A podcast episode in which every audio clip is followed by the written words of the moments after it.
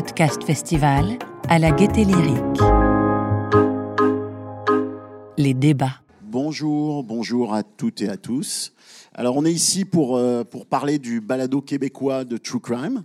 Alors d'abord, euh, je vais régler deux choses qui sont euh, liées l'une à l'autre. la première étant que Maude, Victoria et moi venons du Québec. Donc on va surtout parler du True Crime québécois. Euh, et euh, la deuxième, c'est que on va parler de balado. On va beaucoup parler de balado. Et donc, euh, je vais faire une petite précision quant au fait que nous utilisons le terme balado pour désigner un podcast et la balado-diffusion pour désigner la diffusion d'un contenu balado suivant le moyen du, streaming. Alors, ceci étant pour, pour vous, Français, qui, qui utilisez beaucoup de termes français. Le paradoxe étant, il y a quand même aussi un paradoxe là-dedans, le paradoxe étant que, comme vous l'entendez, c'est un Français euh, que vous avez envoyé au Québec qui revient pour parler du true crime québécois. Alors bon, comme quoi euh, tout, tout, peut être compliqué. Alors avant de, de, de, lancer le débat, je vais vous présenter nos, participantes et notre participant. Alors à ma gauche, j'ai Maude Pétel-Légaré, qui est journaliste et réalisatrice. Elle a commencé à travailler euh, dans le format audio en 2018. Maud a une expérience assez étendue euh, en matière. D'abord, c'est une journaliste de formation, et ensuite, elle a une expérience assez étendue en matière de balado, puisque elle a travaillé pour plusieurs maisons de production, Louis Média, Magneto, Radio Canada, Cube. Et euh, elle est la réalisatrice d'un balado euh, qui, a fait beaucoup, beaucoup euh, parler de lui au, Québec, qui s'appelle Synthèse, qui est la troisième saison d'une, série de balados qui s'appelle Synthèse et qui, traite de différentes affaires criminelles. Celle-ci étant le cas de Catherine Davio, qui est un féminicide. Et on aura justement l'occasion de, parler un petit peu de la façon dont, dont, on amène le traitement de nos dossiers dans les, dans les balados. La deuxième personne que j'hésite à vous présenter, parce que c'est peut-être pas la peine, c'est Victoria Charlton qui est euh, youtubeuse et auteur. alors Victoria euh, fait, du, fait du, des, vidéos de true crime sur YouTube depuis six ans, c'est ça? Elle, euh, tu cumules environ 700 000 abonnés, c'est ça? Oui, presque. presque. Plus ou moins. Pas tout à fait. et puis, et puis elle se, elle, bon, elle a écrit quatre livres, euh, est très présente, des émissions, etc. Et on la retrouvera bientôt dans un balado d'enquête qui va être euh, qui va être produit, qui est produit, qui est en cours de production par Cube Radio, qui est une une des maisons de production euh, québécoises. Et ce balado s'appelle Postmortem. Et il sera en ligne à la fin du mois ou le mois prochain. On a le français, notre invité français de service qui va nous qui va nous faire le lien avec avec l'Hexagone, Thomas Baumgartner producteur indépendant, tu diriges le studio Wave Audio. Oui. Euh, tu évolues dans l'audio depuis une vingtaine d'années. Oui. Et tu as commencé à Arte Radio. C'est vrai. Et ton lien avec euh, le podcast True Crime, avec l'univers du True Crime, c'est d'avoir produit euh, une série qui s'appelle Série Noire à la Une, mhm. qui est un. Est-ce qu'on peut le qualifier de balado de, marque? On peut dire que c'est un balado de marque? Bah, on, travaille sur, ce, sur cette série avec la BNF, la Bibliothèque nationale de France. Euh, et cette série est issue de discussions avec la BNF, et en particulier avec Retro News, qui est le site de presse de la BNF. J'invite chacun, si vous ne le connaissez pas, à y aller, parce que c'est, on a accès à des décennies, euh, j'allais dire des siècles d'archives de presse, et on peut chercher, rechercher dedans. Et c'est en discutant avec eux qu'on, est, qu'on a abouti à cette série qu'on fabrique pour eux. Alors, est-ce que c'est un podcast de marque? La marque étant la Bibliothèque nationale de France. Alors on, pourrait, on pourrait dire ça. Mais donc, c'est un podcast qui s'appuie sur des archives criminelles, on en reparlera. Euh, je vais commencer par, euh, tiens, par toi, puisque j'ai commencé par toi, Maude. Ton podcast True Crime préféré, ton, ton balado préféré en, True Crime au Québec?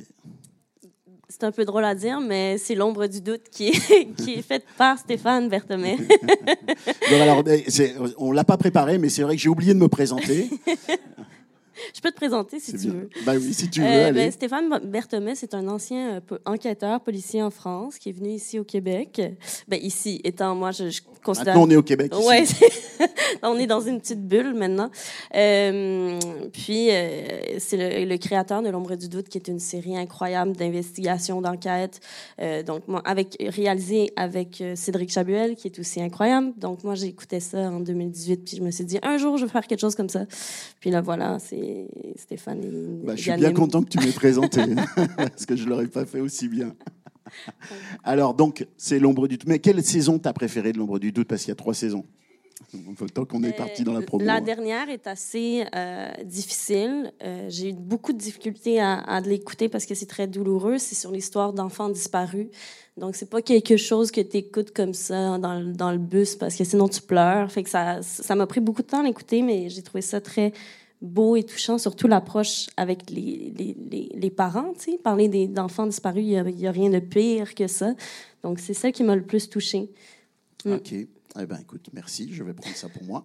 Euh, Victoria, toi, tu écoutes beaucoup de balados d'humour. Ouais. c'est parce que je suis tellement dans ça, je disais, je suis tellement dans le true crime que, euh, ben, tu sais, c'est une, je fais une vidéo par semaine, euh, j'écris des livres sur ça, que dans mes temps libres, je veux pas écouter vraiment des podcasts de true crime, je veux pas m'inspirer aussi de d'autres podcasts comme genre inconsciemment.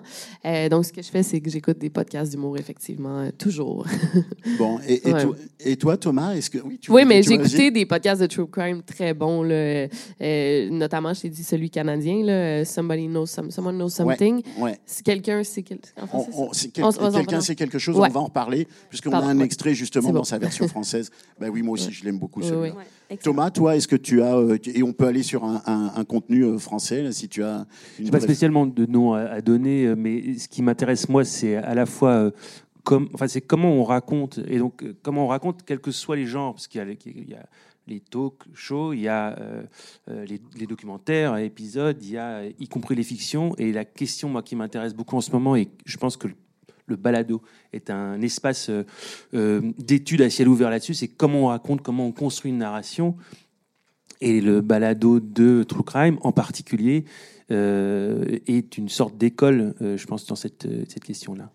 Et avant de nous, de nous ramener au Québec et de revenir sur, euh, sur la façon dont nous, on travaille, parce que je pense qu'on a quelque chose d'un peu spécifique et en tout cas de différent, je voudrais que tu nous parles, toi, de, de l'univers audio en, France, parce que euh, je crois que, euh, tu sais, quand on dit, ah oui, vous, au Canada ou en Amérique du Nord ou au Québec, vous faites les choses différemment, c'est aussi parce que les conditions ont conduit à ce qu'on les fasse différemment. Si on regarde bien l'univers audio ici, et je- donc je parle de l'univers audio, je comprends le monde de la radio, parce que en France, la radio domine l'univers du, true crime.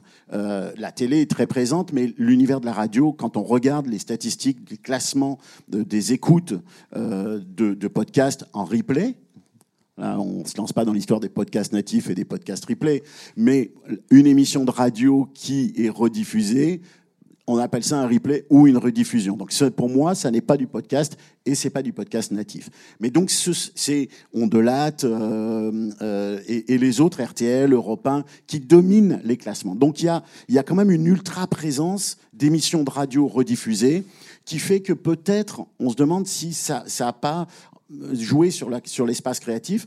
Quant à nous, on n'a pas toutes ces émissions-là. On n'a pas d'émissions de radio récurrentes sur le true crime. On a peu de de- d'émissions télévisées qui sont rediffusées, tu sais, qui sont utilisées comme ça sur des réseaux. Donc finalement, on avait un espace créatif, à mon sens, qui était beaucoup plus large. Est-ce que tu, comment tu vois ça, toi, depuis la France? Oui, il y a, une tradition, une culture de la production radiophonique qui est très forte. À partir de, donc voilà, j'ai glissé sur euh, une de mes pentes favorites, qui est l'histoire de la radio. J'espère que vous avez du temps. Euh, à partir des années 50, il y a eu effectivement euh, pas mal d'initiatives, même si faire de la radio, monter une radio, était quelque chose de compliqué, mais Europe 1, euh, Radio Luxembourg, puis RTL, et puis évidemment euh, ce qui ne s'appelle pas encore Radio France. C'est- Il y a plusieurs espaces qui se lancent, et donc plusieurs styles qui existent, et euh, y compris de la recherche radiophonique. Euh, des talents qui émergent. Et effectivement, si on parle du true crime et qu'on se dit d'où ça vient et pourquoi ça a peut-être moins existé en, podcast natif en France parce qu'il y avait justement ces replays dont tu parlais, bah, il, y a des- il y a un grand-père à tout ça qui s'appelle Pierre Belmar. C'est-à-dire que si on écoute les émissions de Pierre Belmar des années 60-70, il y a un art de raconter avec aussi une grande économie de moyens. Euh, il produisait lui-même ses émissions pour euh, beaucoup pour Europe 1. Euh, C'était euh, vraiment un art de la narration avec une, une équipe importante derrière lui. Il transformait d'ailleurs ses émissions de radio qui n'étaient pas donc des balados en livres, euh, qui étaient des, su- des, des- des- des séries à succès en livre aussi. C'était son replay à lui. C'était son replay à lui, exactement. Donc, donc il y a des, gens dont tu, dont tu parles ont pris la suite un peu de ce, de ce genre-là. Jacques Pradel, jusqu'à il n'y a pas très longtemps, traitait de ces questions de, de, de crimes, de crimes du réel. Voilà, et Christophe Ondelat ou Fabrice Drouel sur France Inter aujourd'hui sont dans cette tradition de la narration du fait divers au sens large.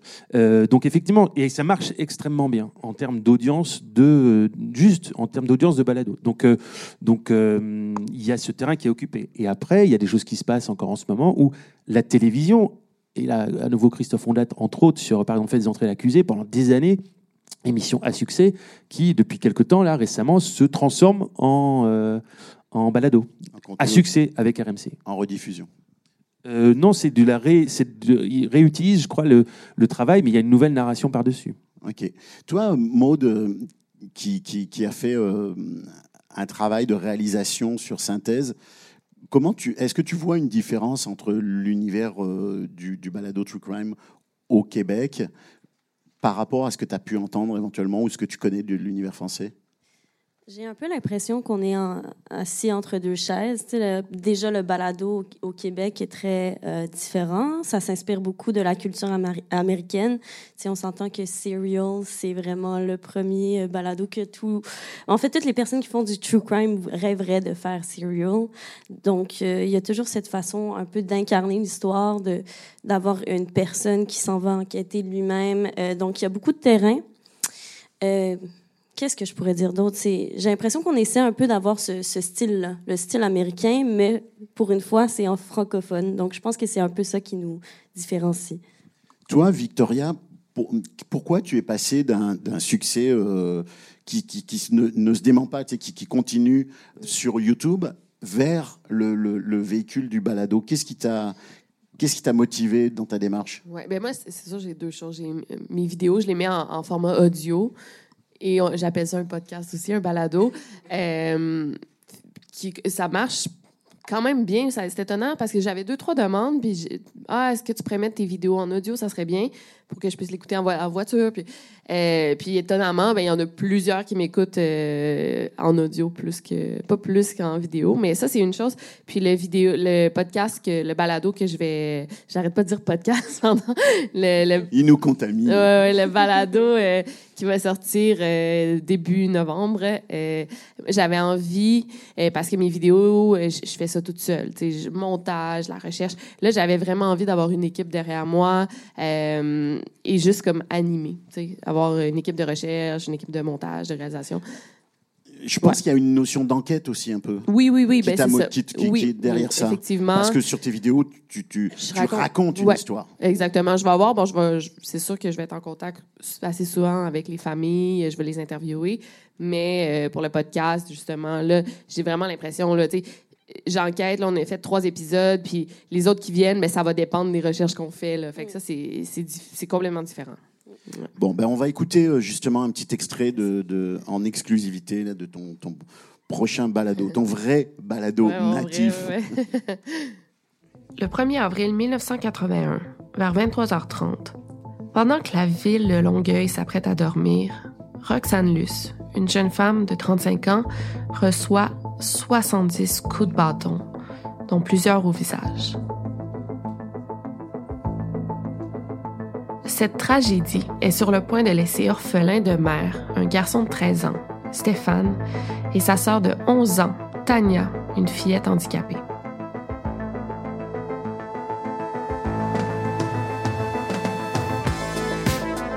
Mère, qui t'a fait ça? Ben moi, juste un prénom soupir là. là. Shoot là, tu sais. Je pas pleuré. J'ai crié, là. Moi, je pensais que c'était une joke. Tu sais, 1er avril.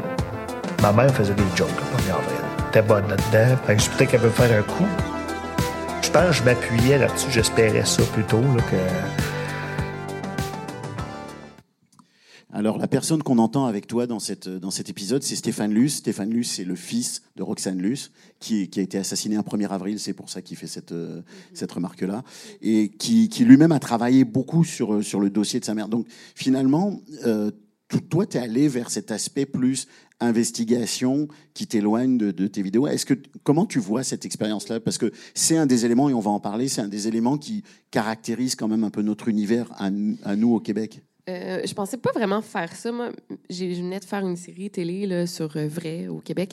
Euh, et c'était la première fois que je faisais du terrain, que j'enquêtais, puis que j'étais vraiment comme active dans, justement dans l'investigation. Puis ça a été l'une des plus belles expériences de ma vie, vraiment. J'étais complètement passionnée par ça. Donc, j'ai dit, j'ai envie de faire ça, mais au format podcast, au format qui va, qui va rejoindre un public plus international que euh, la télé québécoise, on s'entend. Euh, donc, c'est ça, j'ai. C'était quoi dans la question? Non, mais c'est ça le fait d'aller faire de l'enquête, d'être avec Stéphane Luce, de, de, de, creuser plutôt le dossier que de le raconter. D'appeler les enquêteurs. On découvre, il y en a un qui a changé de nom, on est incapable de le trouver, puis, puis on voit des, des erreurs de, des policiers qu'on. En fait, c'est on, essayait de chercher euh, le, suspect. En fait, on essayait de trouver le tueur de la, de la victime, mais finalement, on se rend compte que notre enquête va plus porter sur les erreurs judiciaires, les erreurs policières qui ont été faites. Euh, C'était génial, oui. Alors, on, va...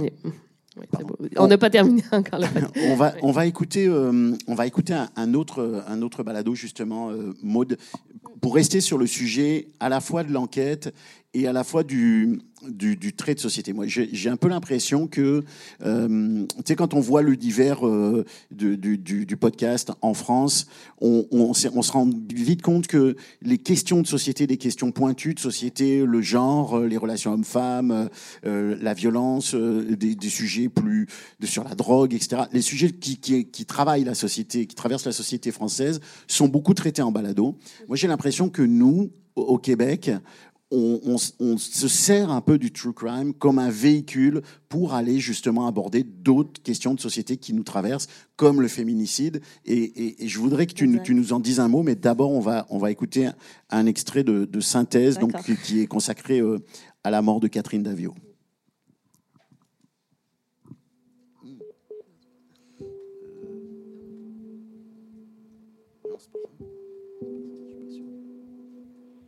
Allô Allô, Claudia Ça va bien, toi Ben oui, je vais bien.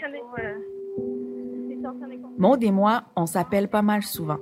On se parle quand on a du nouveau sur l'enquête, quand on s'apprête à rencontrer des intervenants, mais aussi pour se faire part de plein d'observations.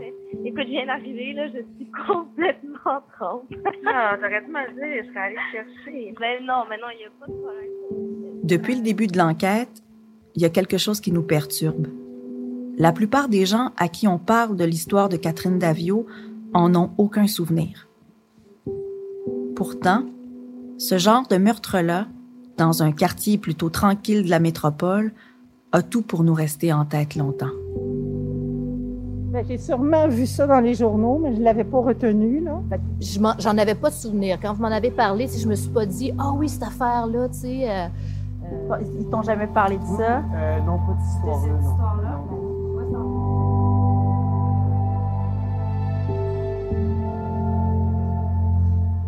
Personne ne su. C'est comme si elle était tombée dans un no man's land. Catherine n'est pas oubliée.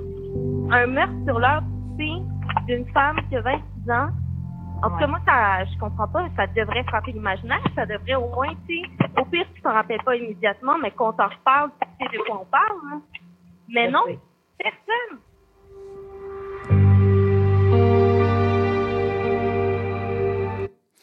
Alors, juste avant que tu, nous parles un peu de ça, il y, a, deux choses que je voudrais souligner. C'est que c'est vraiment le sujet du féminicide qui traverse cette saison de, synthèse, qui est la troisième saison euh, de, ces, enquêtes-là. Et aussi que pour cette saison en particulier, il avait été décidé que les personnes qui porteraient le projet seraient des femmes. Et donc, ça, a été pensé pour ça. Donc, j'aimerais que tu nous parles un petit peu de ça. Oui, ben en fait, c'est ça. Euh, je pensais pas faire un true crime euh, un jour. pour moi, c'était plus un vecteur d'information, un vecteur pour parler d'un phénomène social, euh, une injustice. Donc, moi, je suis très touchée par les féminicides. Ça vient vraiment me chercher. Donc, c'est vraiment plus une enquête pour dénoncer. Donc, on vise pas à résoudre le meurtre, parce que c'est un meurtre non résolu. Donc, on sait pas où est l'assassin. Il court toujours. donc, c'était vraiment plus pour parler de la victime pour comprendre qui est Catherine Davio, puis c'est quoi un féminicide, quel impact ça a sur la, sur la société pour que ça soit pas juste les statistiques qui parlent, mais qu'on connaisse vraiment pendant six épisodes Catherine Davio. Et euh, c'est très touchant, c'est très douloureux de l'écouter parce que on crée un sentiment d'appartenance. Euh, puis là, ça, c'est l'épisode 5 qui commence, puis on m'entend qui est fâché. C'est moi qui... J'en reviens pas, ça se peut pas, parce que ça fait plusieurs mois qu'on enquête, et on se rend compte que personne se rappelle de Catherine Lavio, et ça nous indigne, on est... On comprend pas, parce que c'est un meurtre qui a eu lieu sur l'heure du souper, euh, donc euh, vers 18 h un jeudi soir, non résolu, puis personne n'en a parlé. On n'en a pas parlé dans les médias. Puis à Montréal, c'est une ville sécuritaire et c'est atroce, c'est très brutal. Euh, donc, on a vraiment voulu parler des féminicides. Et c'est ça, c'est avec Claudia La Rochelle qui anime. Donc, c'est elle qu'on entend, c'est la narratrice principale. Donc, les deux, on va sur le terrain.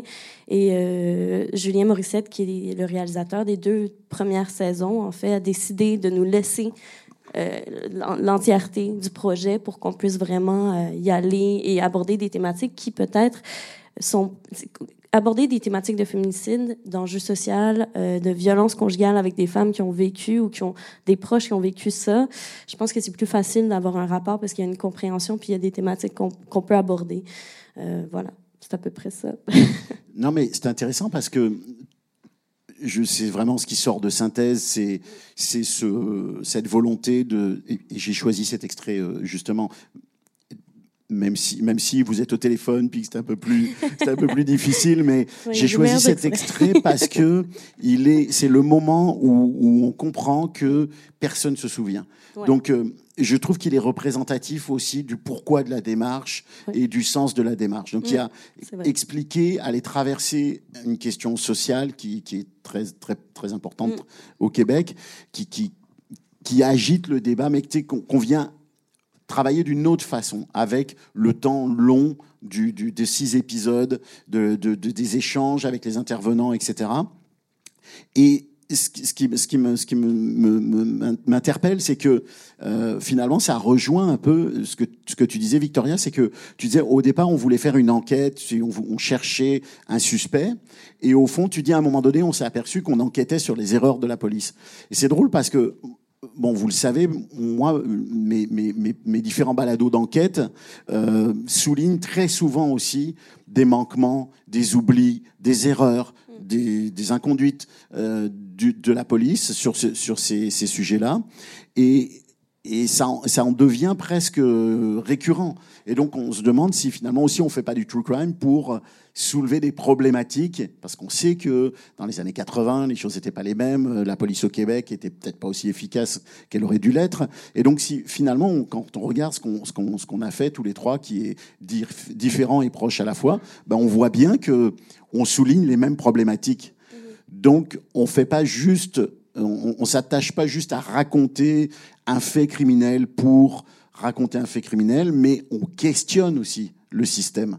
Je pense que c'est ça qui fait un peu peut-être le, le et, et, et, en France il y a quand même il y a des il faut, faut souligner qu'il y y a du podcast d'enquête euh, il y a il y a Insider Podcast euh, avec Émilie Denêtre et Adèle Imbert qui a fait euh, deux qui ont fait deux podcasts un qui s'appelle 1000 degrés l'autre qui s'appelle En eau trouble qui sont deux enquêtes de fond euh, et de disclaimer un peu plus plutôt transparence j'ai participé en tant que conseiller à la scénarisation à ces deux à ces deux podcasts donc je me sens obligé de le dire mais mais qui sont selon moi deux excellents podcasts d'investigation. Il y a, il y a des podcasts qui, qui, qui vont loin sur certains sujets aussi en enquête. J'ai l'impression que nous, on est quand même un peu plus, on s'est engagé un peu plus loin là-dessus. Tu voulais dire quelque chose, Thomas?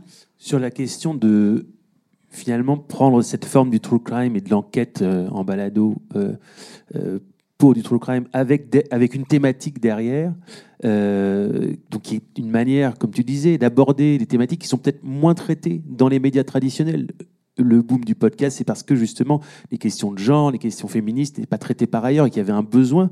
Donc il y a eu un besoin éditorial qui a rencontré un moment technique qui était, qui était possible. Et finalement, il y a quelque chose qui se passe aussi là, dans vos démarches mais qui était aussi dans, qui est aussi dans Syriol, tu en, en parlais tout à l'heure. Euh, vous changez le réel aussi, d'une certaine manière, à différents degrés. Aujourd'hui, Syriol, euh, il y a quelques semaines, il est, la personne était au centre de l'histoire. On, sort de prison. Enfin, c'est peut-être pas le but de tout, toute enquête de trop crème de changer à ce point-là l'histoire, mais en tout cas agir à la fois sur l'histoire elle-même et mettre en, lumière des thématiques. Et ça recoupe Là, le polar côté fiction, j'ai l'impression. Pour avoir discuté avec des auteurs de polar, ils utilisent des thématiques qui peuvent être. Il se trouve que nous, on a adapté euh, Impact d'Olivier Norek, qui est un polar. Mais la question, c'est l'écologie qui est au cœur du livre. Et euh, un auteur comme lui euh, ne peut pas écrire sans avoir en fait une dimension sociale au fond, au sens très large de son écriture. Et comme tu disais, on n'est pas là pour raconter un crime ou, décrypter un crime. Il y a quelque chose en plus derrière. Et c'est vrai aussi dans le, dans le balado de True Crime. Oui, c'est très juste. Si on, si on, juste deux secondes sur le polar, mais Jean-Pierre Manchette, tout ça, ces auteurs des années 80 de polar en France. question sociale. Qui étaient très ancrés dans les questions sociales. C'est vrai que ça. Moi, je crois que ça a une grande place dans notre démarche au Québec j'ai l'impression que c'est ça un peu le, truc, c'est que nous, on, oui, les, on parle de, nos questions de société, on parle des choses qui nous inquiètent, de, des choses qu'on aimerait améliorer à travers, et pas uniquement, mais en, partie à travers le true crime québécois. Euh, il y a aussi quand même euh, beaucoup de créations, euh, et j'aimerais vous entendre toutes les deux. Euh, il y a beaucoup de créations qui sont menées par des duos, et nous, on a beaucoup de femmes qui font du balado true crime. C'est, je crois, encore une des spécificités. Il y en a, il y a je, je citais tout à l'heure Adèle Imbert et Émilie Denêtre, mais on a des duos de balado parlés. Euh, il y a un balado qui s'appelle Captive, Tiens, je vais vous faire écouter un extrait. Captive, Captive qui euh, retrace là une affaire qui est la mort de Mélissa Blais, encore euh, un féminicide. Et, et, on est encore sur cette thématique, mais dans une approche complètement différente, où on a finalement deux personnes qui s'assoient autour d'une table. Donc on est dans le, le, le ce qu'on appelle le show de chaise, la discussion autour d'une table entre deux personnes. Là, dans le contexte, dans l'habillage du true crime, mais encore une fois, avec des motivations sociales et des questions à se poser sur, euh, sur comment tout ça a pu arriver. Ah, s'il veut bien. Donc oui, un cas récent. Est-ce que c'est pour ça que j'étais si fébrile en le recherchant? Sûrement un sais, contrairement à la saison dernière, on est au courant là qu'on est écouté par des milliers de personnes, mm. puis que Captive peut avoir une résonance à bien plus grande échelle qu'on l'aurait imaginé. Mm. L'histoire que je vais te raconter est encore bien fraîche dans la mémoire de la famille puis des proches. Je sais que c'est délicat notre position. Tu sais, on est un balado indépendant, on, surfe entre le divertissement puis le documentaire. Je voudrais juste tellement pas manquer mon coup, mettons. Mm. C'est dit grossièrement là, mais c'est un peu comme ça que je me sens. Alors là, ce qui est intéressant aussi, c'est que on se pose des questions sur ce qu'on fait.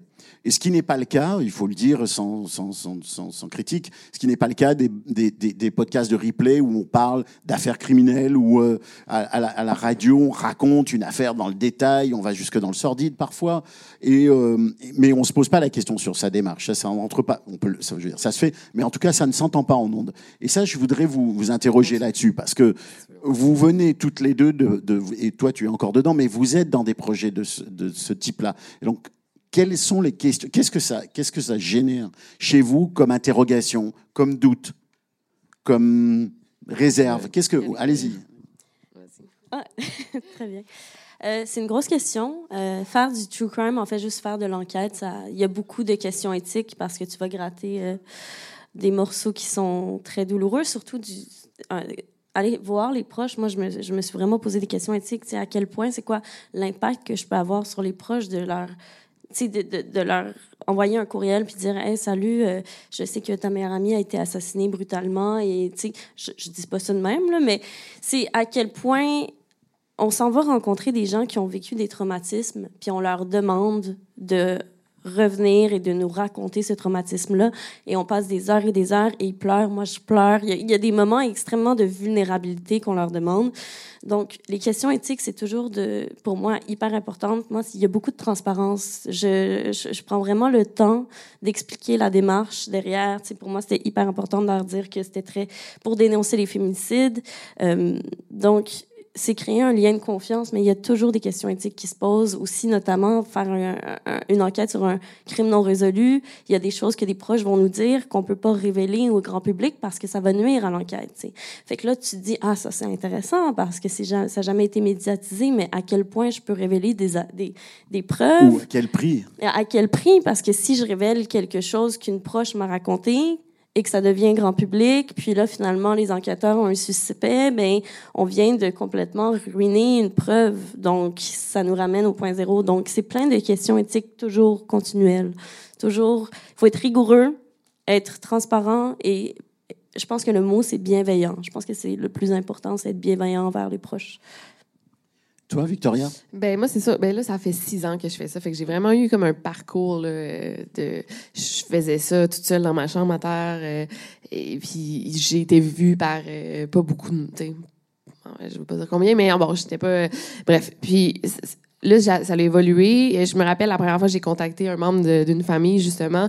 C'était sur Facebook, puis c'était comme dans mes premières vidéos.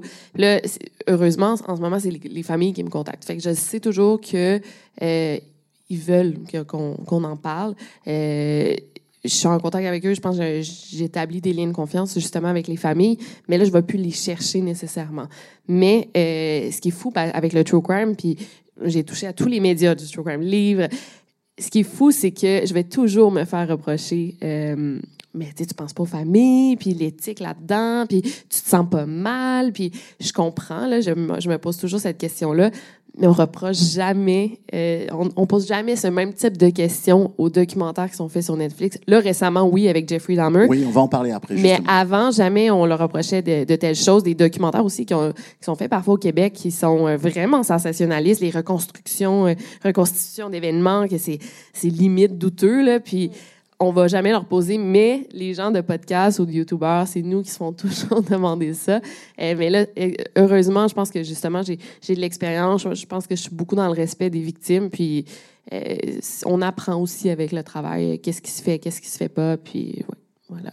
Est-ce que ça a été difficile pour toi de parler avec Stéphane Luce, qui a, qui, qui a un, un rôle euh, un peu particulier, c'est-à-dire qu'il est, il est victime, c'est la, victime de la- de l'assassinat de, sa mère, euh, et en même temps c'est quelqu'un qui a fondé une association au Québec qui aide les victimes de crimes, qui aide à retrouver des personnes disparues, et qui lui-même a énormément enquêté sur ce dossier-là. Est-ce que comment ça s'est passé Est-ce que pour c'est quoi que tu retires de ce, ce parcours que vous faites Ben, ensemble? Stéphane et moi, on, on travaille ensemble depuis longtemps. Fait que, ben, travail, puis on est amis. Puis donc, quand j'y approché, je l'ai approché avec l'idée, ben, il était super content que qu'on veuille euh, faire un podcast sur le meurtre de sa mère.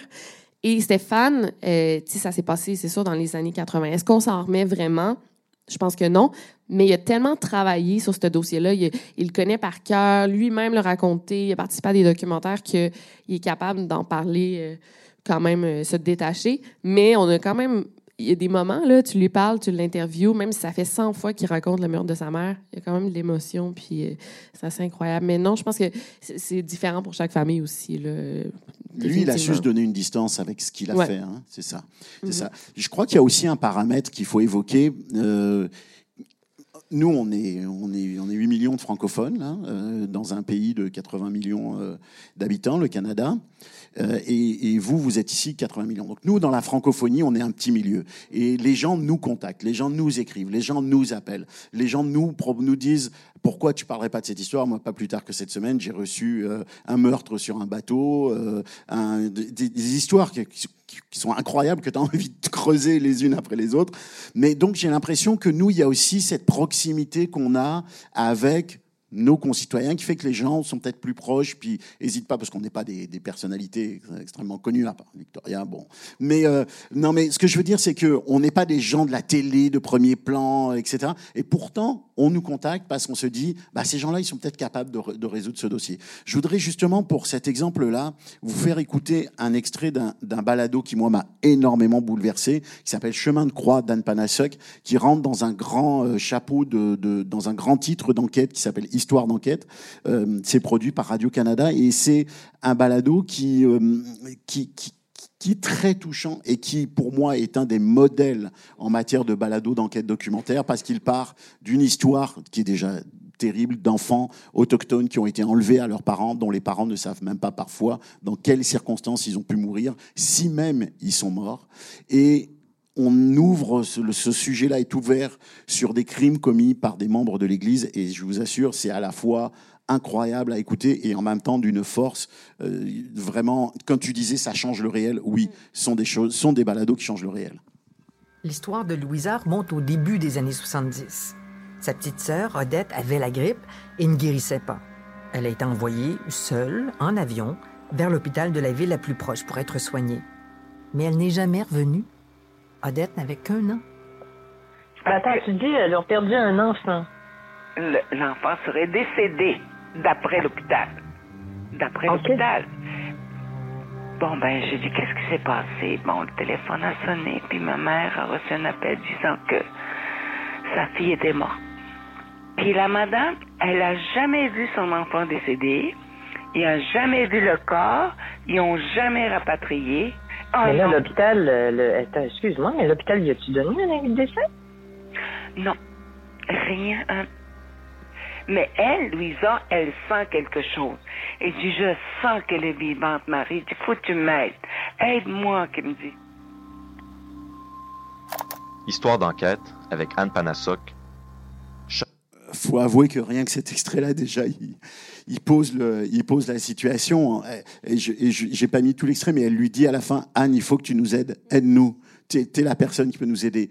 C'est très particulier ce rapport que nous, on a avec les gens avec lesquels on travaille. Euh, je, vais vous, passer un autre extrait euh, qui, qui, qui, pour moi, est un moment euh, assez intense dans, justement la troisième saison de mon balado. Euh, où je suis euh, avec une mère de famille que je connais depuis des années et, et qui, me, qui vraiment touche du doigt la question de pourquoi on fait ça. Ce qui est le plus difficile, là, c'est de garder un équilibre là-dedans. Pendant 35 ans, j'étais un funambule, là. Hum. Moi qui travaille sur ces dossiers-là aussi, ça me pousse à m'interroger sur le rapport entre l'utilité de ce qu'on fait, de ce qu'on dit, et tout ce que ça soulève pour les gens à qui on parle, pour les familles à qui on s'adresse, pour les souvenirs qu'on réveille. Tu sais, c'est, ça questionne beaucoup euh, sur ça. Et je me dis, finalement, c'est, c'est quoi l'intérêt de, de ben, en tout cas, en ce qui me concerne, de ma démarche, c'est de dire, si je peux pas apporter quelque chose d'important aux personnes qui ont été frappées par ça, ma démarche, elle n'a pas d'intérêt. Ben, c'est quoi ton intérêt? C'est trouver la vérité. Ton client, c'est qui? C'est le disparu? Ben, c'est toi. sais, moi, moi, mon. Ben, c'est comme ça qu'il faut voir les choses. Mon centre d'intérêt, c'est est-ce que je peux apporter à une famille un élément indiscutable qui va faire avancer le dossier? Ça, c'est mon Graal à moi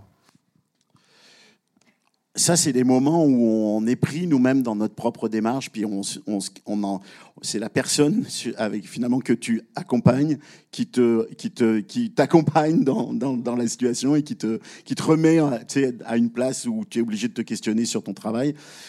J'ai pas souvent entendu ça, par exemple, en France, dans des, dans des podcasts de true crime français. J'ai pas souvent entendu ce. J'ai entendu des gens se questionner sur leur démarche, mais les relations que nous on peut avoir, elles tiennent aussi à la société québécoise, où, on, se parle euh, de façon assez assez amicale, facilement. Euh, on est, on se sent proche les uns des autres. Je pense que ça joue aussi dans, dans notre approche, dans notre sensibilité. Thomas, tu veux dire quelque chose? Je pense que le true crime radicalise le, le, le dispositif de, du, du, documentaire. Et que parce que ce sont des cas euh, graves, gravissimes, euh, horribles, euh, les questions qui sont posées sont, pour le documentariste sont, sont d'autant plus fortes. Mais je pense que tout documentariste se pose ce type de questions, plus ou moins, et en particulier le rapport aux personnes rencontrées. Et j'ai pas fait énormément de documentaires, mais j'ai rencontré beaucoup de documentaristes et de documentaristes talentueux et talentueuses. Et chez ceux qui sont le souvent ce sont des, gens qui sont extrêmement engagés dans leur démarche. Et j'ai remarqué que ces gens-là, souvent, gardaient contact pendant 5, 10, 15, 20 ans avec les gens euh, qu'ils avaient rencontrés pour un documentaire des années auparavant. Et je pense que cette empathie-là, qui fait que l'auteur, l'autrice se pose évidemment les questions de pourquoi je fais ça où je suis, jusqu'où je vais, euh, c'est aussi la preuve de cet engagement-là et forcément d'autant plus fort quand on est dans un cas de true crime relativement récent en plus. Et ce qui est intéressant, puis Maud, j'aimerais t'entendre là-dessus, c'est que on, ça rebondit sur ce que vous disiez, que on fait du true crime, mais c'est une cause ou c'est une quête qui nous attache au sujet. Euh, je pense que toi, c'est pareil. Avec Stéphane Luce, tu as un lien avec lui. Et à un moment donné, tu te dis peut-être que je peux t'aider à faire quelque chose, peut-être que je peux t'aider à, à, faire avancer ton dossier. Donc, c'est pour ça, et vraiment Thomas, ça frappe quelque chose quand tu dis ça, parce que ça veut dire que, au fond, oui, bien sûr qu'on va être attaché plus au fond qu'à l'événement en lui-même. Oui, bien sûr qu'on s'attache à l'événement. Les gens avec qui moi j'ai travaillé, je, garde des contacts avec eux. Je pense que toi aussi, toi aussi, vous allez rester proche de, de des gens. Mais comme c'est le sujet qui est au cœur de votre démarche, le sujet, vous, il vous quittera pas, lui. Toi, Maude, est-ce que comment tu vis ça, le fait d'avoir traversé un sujet aussi difficile? Est-ce que tu penses que tu vas continuer? Tu as encore envie de, de, de, de travailler sur, de, d'œuvrer sur ce sujet-là? Ah, c'est une grosse question. C'est sûr que j'ai été extrêmement bouleversée par cette histoire. Ça m'a touchée. Il y a des moments où je pleurais. J'étais complètement. Euh, tu sais, c'est ça, on est des êtres humains. Fait que, si vous, euh, dans, en cuisinant, euh, puis vous écoutez Synthèse, puis vous êtes bouleversé, moi aussi, je l'étais, là. fait que, ce qui est, je veux juste dire aussi, ce qui est intéressant, c'est que Synthèse, la troisième saison, est partie de l'idée de Claudia La Rochelle, qui, elle, habitait sur la 5e avenue, qui est la même rue, la même avenue de Catherine Vaudavio. Donc, dans le fond, c'était sa voisine. Donc, elle avait une quête personnelle déjà très forte. Puis moi, j'étais un peu derrière. Puis je me disais, bon, ben, c'est bien, on va créer un lien. Puis moi, je trouve l'enquête intéressante. Fait que je vais y aller de l'avant. Puis finalement, en enquêtant, en rencontrant les proches, ben moi aussi, j'ai créé un, sentiment puis un lien avec Catherine Davio. On avait le même âge. Euh, donc 26 ans. Euh, on a appris à la connaître. Euh, c'était une femme libre qui voyageait beaucoup, qui se sentait en sécurité chez elle, qui allait prendre des verres avec des amis, qui, qui était vraiment, qui, qui nous ressemblait. On est allé à la même école secondaire, fait qu'il y a eu plein d'éléments où je me suis rendu compte, oh mon Dieu, ça aurait pu être moi, ça aurait pu être n'importe quelle femme. Donc c'est assez bouleversant de se rendre compte que qu'on part d'un cas qui est sur papier, puis on se rend compte de l'humanité, puis c'est bouleversant. C'est bouleversant. Mais oui, j'aimerais continuer. C'est sûr, moi, l'enquête, les, les, phénomènes sociaux, les injustices, euh, je les porte, puis je veux continuer à, à défendre mes idées. Mais c'est ça, c'est j'en ferai pas cinq en même temps. En même temps, pour, il faut. Euh... Question d'émotion. ouais, c'est ça. Justement, question d'émotion dans les relations qu'on peut avoir je, dans, dans, dans le true crime avec les, les personnes avec qui on, travaille, les, les, familles des victimes essentiellement. Euh, moi, il y a quelque chose, et là on revient en France parce que je voudrais faire ce parallèle-là, il y a quelque chose qui m'a profondément touché, c'est la proximité avec laquelle on se trouve et la difficulté des fois qu'on peut avoir à trouver la bonne distance vis-à-vis des personnes euh, qu'on a en entrevue ou avec qui on parle.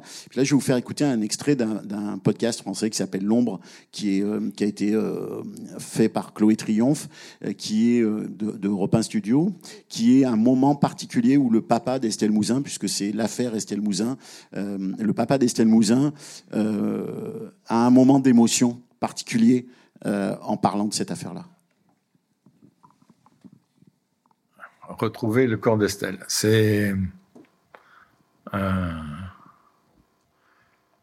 ce que j'essaye de faire passer comme message aux enfants et aux proches, c'est que c'est à la fois le but depuis toutes ces années, et en même temps que si nous n'y arrivons pas, il ne faut pas y attacher d'importance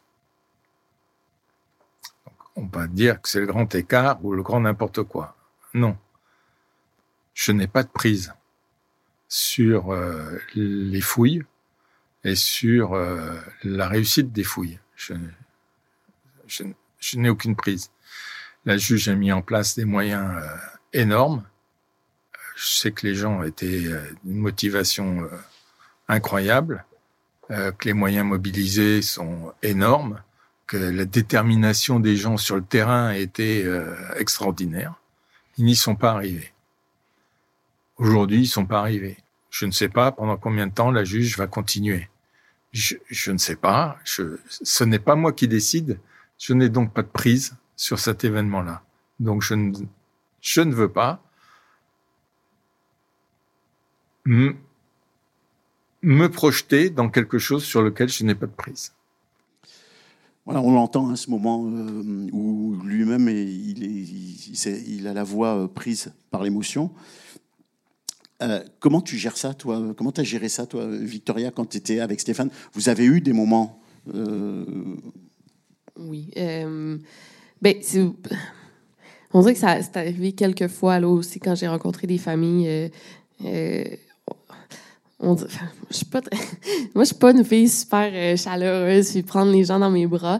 Fait que j'apprends aussi à chaque rencontre là ok comment je gère ça la personne.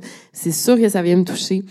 Euh, puis ça me touche ben, justement des histoires comme ça quand je rencontre les familles là. Fait que euh, je pense que c'est le mieux en tant que ben, intervieweur journaliste c'est vraiment pas dire un mot puis laisser parler la personne, puis c'est là que ça donne. Si on parle euh, du côté euh, divertissement, c'est sûr qu'on a des, perles quand on laisse les gens parler, mais aussi, euh, ben, à ces moments-là aussi, je me, je sais pas pour toi, là, mais je, suis face à ces gens-là, puis je suis comme, OK, fais-tu la bonne chose, tu sais, genre, moi, je leur plonge là-dedans, pourquoi, là, dans le fond, tu sais, pourquoi je fais ça, tu sais? Mais finalement, les gens, à la fin de l'interview, sont toujours super reconnaissants. Ça, ça, quand ça vient te chercher comme ça, jusqu'à quel point tu t'autorises à avoir une émotion et à la partager? Jusqu'à quel point tu donnes de toi dans les situations Moi, je me pose très souvent la question dans la conversation que j'avais avec la maman de Sébastien Mitivier, qui, qui a été euh, enlevé euh, en 84, qui n'a jamais été retrouvé. Euh, ce moment où ça, ça vient me chercher, puis je me dis non, faut pas que tu faut pas c'est pas c'est pas ton émotion à toi qui est plus importante c'est elle qui est importante. T'es pas le sujet de ton balado là. Mais euh, toi tu le dis là t'as pleuré beaucoup euh, mais Est-ce que tu t'es posé la question à un moment donné Est-ce que ça vaut le coup que moi et Claudia, puisque l'animatrice est Claudia La Rochelle, est-ce que ça vaut le coup que nous on, on montre qu'on est touché jusqu'à quel point? C'est une bonne question. Bon, sur le moment, quand, quand ça arrive, ben, je tiens mon enregistreuse puis je pleure à côté. tu, tu peux rien faire. puis tu, tu sais, es tout seul, tu as créé une bulle, un lien de confiance. Fait il y a des moments, euh, je me rappelle, il y avait, euh, c'était qu'on on interviewait l'ex-copain à Catherine Lavio. Euh, il y a eu des moments où il, pleurait, puis on s'est juste arrêté. J'ai dit, ben, prenons le temps, puis si tu veux puis continuer, on continue pas. On est, on crée un lien. Euh, par rapport à la narration, je pense que ça dépend du contexte. Euh, moi, j'allais pas, je suis pas si présente dans le dans le balado, fait que je voulais pas qu'on qu'on le dise. Euh, j'ai pleuré à ce moment-là parce qu'on n'a pas besoin. C'est l'intervenant le plus important. Puis de toute façon, on le sent parce que quand on écrit, puis on est on est bouleversé, il y a une façon dans l'écriture qui qui témoigne de cette de cette indignation, de ce bouleversement-là. Puis souvent, la parole, on fait juste laisser. Et c'est souvent dans ces moments-là, dans les balados, où il y a les moments de silence. Moi, je pense que c'est hyper important de laisser respirer le propos. Puis qu'on est dans une émotion intense, dans un bouleversement, on laisse, puis il y a, y a rien d'autre. Puis on laisse respirer, puis on laisse digérer, puis on, on laisse la parole. C'est comme ça que je, le dirais. Donc, on, peut quand même dire qu'au Québec, on est euh, très sensible aux émotions des, participants, des intervenants. On est, très à l'écoute. Je ne dis pas que ce n'est pas le cas en France, évidemment, mais, euh, mais on est là dans un domaine très particulier. On, va écouter, Thomas, un extrait de, de, Série Noire à la Une, qui, dans le documentaire, travail documentaire, où on a des gens qui décryptent une affaire, qui parlent d'une affaire criminelle. Nous, on est dans le vécu.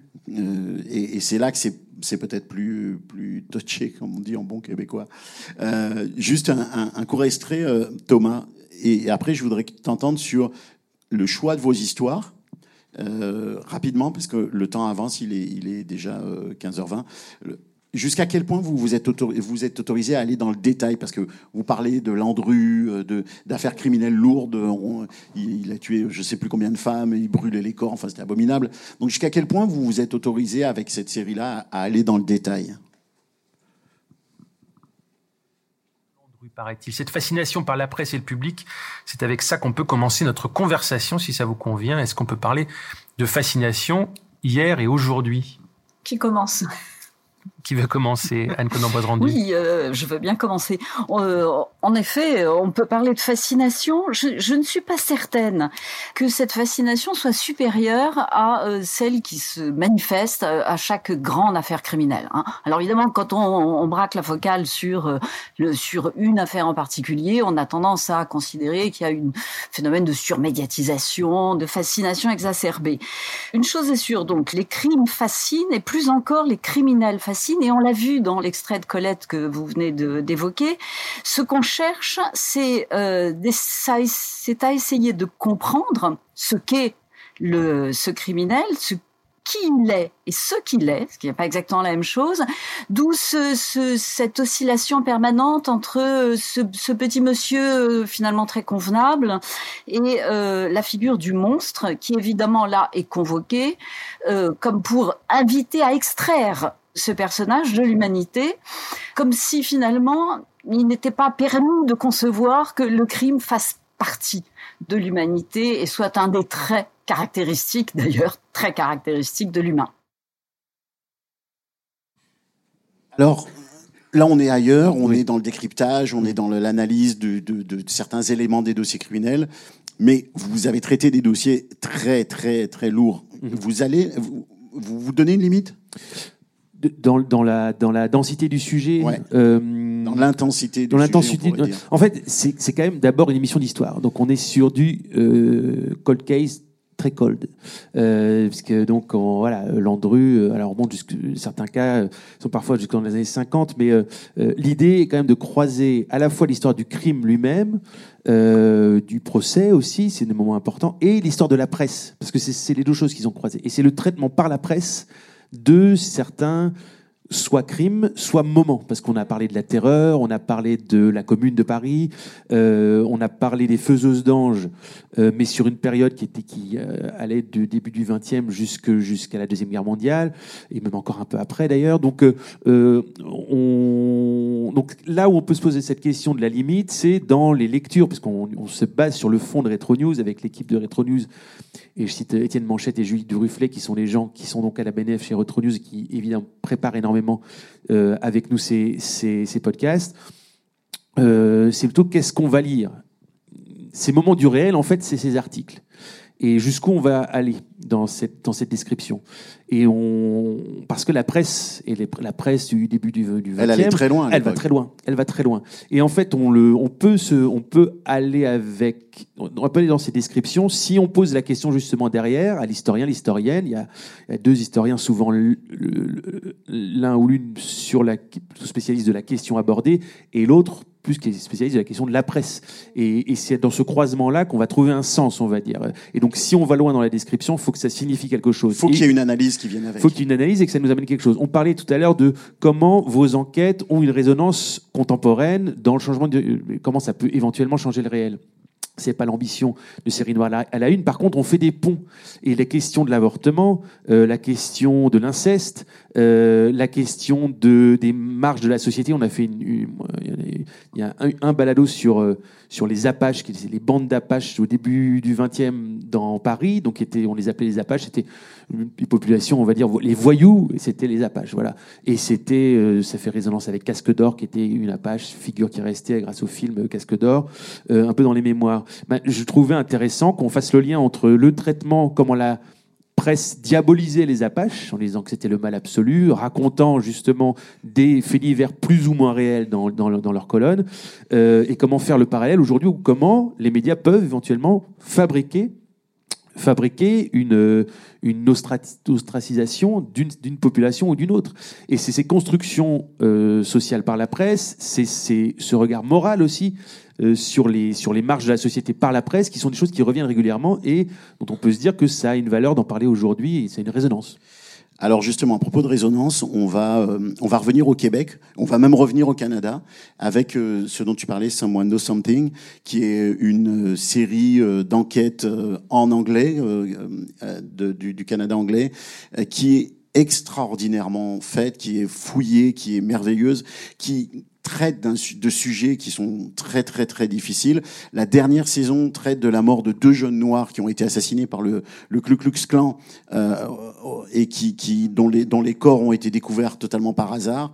Et euh, la version que je vais vous faire écouter, c'est une version qui a été euh, francisée, qui a été traduite en français, rejouée. Et je veux vous la faire écouter parce que elle, elle porte tout juste tout le sujet justement, qui est mené par son animateur, David Regent, qui est vraiment quelqu'un qui s'est tellement impliqué qu'il a suivi ce dossier pendant plus de 15 ans, euh, qu'il a emmené son fils. Ça peut paraître bizarre, mais ils sont allés avec son fils déposer des fleurs sur le lieu où, euh, où, où on a découvert les corps. Et, euh, et il y a un moment vraiment extraordinaire où il est avec euh, le, le personnage principal de sa série. Vous allez entendre, ça, ça, ça dit tout.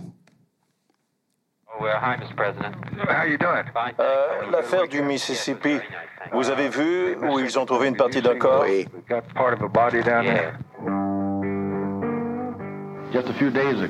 Ils ont repêché dans le fleuve deux corps qu'on pense être ceux des militants des droits civiques.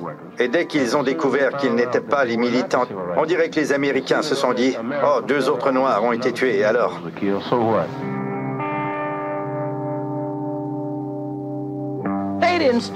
On se faisait tuer avant que ces jeunes blancs arrivent ici.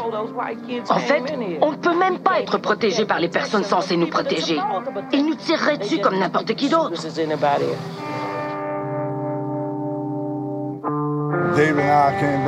David et moi avons su réveiller des fantômes du passé. On nous a appelés fauteurs de troubles, mais on a reculé devant rien. Je veux que le monde entier voit ce qu'un vieux noir venant du comté miteux de Franklin a su faire. Le clan était une organisation terroriste. Ils avaient beaucoup de pouvoir parce que les gens avaient peur d'eux. Les gens ont fini d'avoir peur. Alors voilà, euh, on arrive euh, quasiment au bout et on va peut-être se laisser euh, quelques minutes. il me reste cinq minutes encore. Bon, on va se laisser quelques minutes pour pour des questions éventuelles. On parlera pas ou on, peut en parler très vite quand même. J'aimerais qu'on en parle très vite sans extrait. La série Jeffrey Dahmer, qui est une série de fiction, on s'entend à Netflix, donc on est un peu en dehors du du, du, du balado, mais je pense que ça peut préfigurer un débat euh, qui, qui peut arriver dans l'univers audio de jusqu'où on va dans le dans True Crime et du traitement qu'on qu'on qu'on qu'on met dans ces affaires-là. J'aimerais vous entendre. Vous avez écouté euh, cette série de Jeffrey Dahmer, qui est une fiction, je le rappelle, qui va donner lieu d'ailleurs à, un- documentaire. Alors très très rapidement, chacun et chacune, un petit 30 secondes là-dessus. Vas-y, vas-y. Euh, moi, j'ai essayé, d'écouter le premier épisode et j'ai, pas été capable. J'aime pas les films d'horreur, puis je trouve... euh, bon, mais là, mon, mon point de vue est assez euh, direct, mais c'est ça. Moi, je trouve que ça glorifie beaucoup trop le meurtrier. Euh, y a pas... je pense qu'on aurait pu parler dans cette série-là peut-être du profil des victimes, euh, mais c'est ça. Il y a trop une glorification pour moi. Euh, Je pense que on peut faire des true crime, on peut se faire des fictions inspirées de meurtriers, mais il faut laisser la place aux victimes. C'est ça. En premier lieu. Ben oui, bien sûr, bien sûr. Euh, même chose, mais je pense que le débat est autour de Jeffrey Dahmer, mais il y a tellement d'autres. Tu sais, Mm, des biopics en France, là, il y en a beaucoup de ça. Après, euh, il y a- eu une fiction aussi sur l'affaire de Chris Watts. C'est Chris Watts euh, qui a tué. C'est Chris Watts qui a tué toute sa famille, sa femme et ses. En tout cas, il y a T'en sais plus que nous à ce sujet-là, Ouais. sur les gens qui tuent leur famille. Non, mais fait que, tu sais, ça se fait souvent. Je sais pas pourquoi, là, à Jeffrey Dahmer, euh, les gens s'indignent un peu plus. Mais tant mieux euh, si le débat est apporté, là, vraiment. Alors, est-ce qu'on a des, est-ce qu'on a des questions pour les, les dernières minutes? Est-ce qu'on, on- je ne sais pas si ça a été prévu, si on, s'il y a des questions dans la salle avec un micro. Oui, au milieu. On peut, tu peux crier ta question. Oui, mais si la question est pour toi, tu fais comment? Mon petit Power Non, non, mais c'est une question euh, qui peut être répondue par euh, n'importe lequel d'entre vous, évidemment. Euh, je me demandais, en fait, dans quelle dimension vous travaillez avec les autorités, les policiers, les services de police, etc. Et comment vous êtes perçu aussi? Euh, J'imagine que ça dépend des, des podcasts, mais voilà. Ouais, c'est Allez-y, intéressant. allez-y, C'est- allez-y. C'est super intéressant parce que j'en parlais un petit peu avec Stéphane. Moi, puisque personne me, me connaît puis que je suis assez jeune, j'ai vraiment pas été perçue comme une menace. Donc, on m'a donné une entrevue au SPVM hyper facilement. C'est ton, ça, c'est ton, c'est ton pouvoir de Power Rangers. Ben, c'est ça, Hein? exact. Mais fait que moi, je suis pas perçue comme une menace, donc c'était hyper facile d'avoir une entrevue. Puis euh, finalement, je les ai confrontés, puis je sais pas s'ils étaient contents par la suite. Il t'attendait pas. Euh, Je vais, re- je vais retranscrire ce que tu dis. Il se méfiait pas de toi. Exact. Donc, ils se sont dit, oh, on va lui parler. Mais ils t'ont posé des questions en disant, mais comment vous savez ça? Mais c'est ça, exactement. J'ai- Je suis arrivée très préparée. euh, j'ai, euh, j'ai- Je suis arrivée dans ma posture de journaliste euh, rigoureuse. Puis je pense qu'ils ils ont, ils ont été surpris. Euh, voilà. Fait que c'est c'est ma posture. Mais Moi, ces c'est complètement différent parce que je suis pas journaliste. Fait que euh, j'ai mais juste dans mon, ma série documentaire, ils voulaient vraiment pas nous parler. Là. Puis, tu sais, on le dit. Là. Quand ils veulent pas nous parler, on le dit. on a été refusé nos interviews. Mais euh, j'ai beaucoup de policiers, étonnamment, qui me suivent. Puis, ils vont me reprendre sur des termes que je vais Tu utiliser. virtuellement là. Ouais, ils regardent mes vidéos puis ils aiment pas bien ce que je filature, fais. il y a pas de filature Non, sur toi, là. Dieu, pas par eux. On Non. risque rien, là. Non, non, non. Mais euh, fait que c'est ça. Fait que ils apprécient quand même mon travail, mais je pense, tu sais, j'ai- j'en ai contacté un une fois. En fait, j'ai été contacté par un policier par rapport à une information que j'avais reçue. Euh, fait que, tu sais, les gens, c'est ça qui est cool aussi. Nous, on, bref, on se fait approcher par les gens parce qu'on n'est pas des policiers avec des indices. C'est ça. Ouais, puis moi j'ai une j'ai une situation encore particulière. C'est- bien, on a trois cas différents. Moi, je suis un ancien policier français qui est au Québec, qui a un regard très critique sur le système policier en France et au Québec. Et bon, c'est toujours plus mal vu de critiquer un système quand on ne fait pas partie, évidemment. Donc, euh, et j'ai durant dans mes dans mes différents balados amené des éléments. Dans le dernier, c'était très particulier parce que euh, au cours du balado, je découvre des éléments qui sont des preuves qui incriminent quelqu'un qui fait des aveux en fait enregistrés. Et ces, documents-là, je sais que les policiers ne les ont pas. Mais c'est des documents qui viennent de la police. Je sais, ce serait long à vous expliquer comment c'est possible, mais c'est ce qui est arrivé. Et donc, je, vais, euh, je contacte les policiers et je leur dis, je pense que ça serait utile que vous ayez ces documents-là. On parle de dossiers vieux de plus de 40 ans. Et euh, quelques temps après, deux semaines après, je reçois un appel. On me dit, euh, Monsieur Berthomé, oui, oui, on aimerait ça vous parler. Je suis le chef du groupe d'enquête criminelle euh, à la police de Montréal et mon collègue de la Sûreté du Québec, donc les deux échelons policiers au Québec les, les, les- qui traitent ces dossiers-là. Euh, on aimerait te rencontrer. Euh, je dis bah oui, moi naïvement, je pense que ils sont prêts à ce qu'on discute parce que je leur apportais l'information pertinente, puis on peut peut-être faire avancer ensemble le dossier. Et je dis oui, mais de quoi vous voulez parler quand même euh, Ben on aimerait ça euh, vous mettre en garde sur le, les sur certaines choses que vous pourriez dire. Bon, donc là, moi, ma réaction, parce que je travaille pour, euh, pour, euh, dans, dans ce cadre-là pour une production qui est menée par Radio-Canada, qui répond à des critères éthiques très particuliers, très, très, très, très, euh, je veux pas dire rigide, hein, Natacha, mais très précis et qui encadre de façon très constructive justement ce travail-là, je redirige automatiquement vers les avocats de Radio-Canada. Et en fait, on, on se rend euh, à une rencontre avec les policiers et ce dont on se rend compte, c'est que sur des documents qui datent de plus de 40 ans, qui n'ont jamais servi à quoi que ce soit dans une enquête, sur une enquête qui est considérée comme morte, même si elle est en cold case, dont, sur laquelle personne ne travaille, on nous dit, tout ce que vous venez de nous donner, vous ne devriez pas en parler dans votre balado. On aimerait mieux que vous en parliez pas. Et sans donner de raison précise, en disant, là, vous voyez, vous, on a une piste sur tel truc. Non, non, en disant, tout ça, là, n'en parlez pas. Alors évidemment, on avait fait une copie avant de rendre ces documents. On fait un travail qui est quand même, euh, qui a une approche journalistique. Et on en a parlé, évidemment. Parce qu'on a estimé que ça, ça- c'était important. Et le résultat, et, et peut-être qu'on va conclure là-dessus, parce que c'est ça qu'on veut tous autant qu'on est. Le résultat, c'est que une semaine ou deux après, une des familles, parce que moi j'ai travaillé sur des dossiers de trois familles principalement, une des familles, la maman de- d'un d'un des enfants, euh, a reçu un appel téléphonique d'un policier, du, moi j'ai jamais été mis au courant de ça évidemment, a reçu un appel téléphonique d'un policier qui lui a dit, voilà, avec les documents qui nous ont été remis par le journaliste, ben, on peut vous dire aujourd'hui que c'est bien un tel, le suspect qui est désigné par ces documents, qui est vraisemblablement l'assassin de votre, fi- de votre fils. Il est mort, donc cet assassin-là est mort, donc l'enquête est considérée comme morte avec lui. Mais moi, j'ai trouvé que c'était finalement, c'était ça qui comptait. Et même si ça, on a des mauvaises relations, moi j'ai des, relations difficiles avec les policiers. Ils me considèrent comme un emmerdeur, à juste titre. C'est- vrai. Donc voilà, voilà pour te dresser un portrait de, un portrait de ça. Je sais pas s'il y a encore du temps et des questions. Sinon, on me fait, on me fait signe, je vois rien du tout. Non, c'est fini. Alors on me dit ah, arrêtez, arrêtez-vous là. Merci, merci à toutes et à tous. Merci. Merci Thomas, merci Maude, merci Victoria.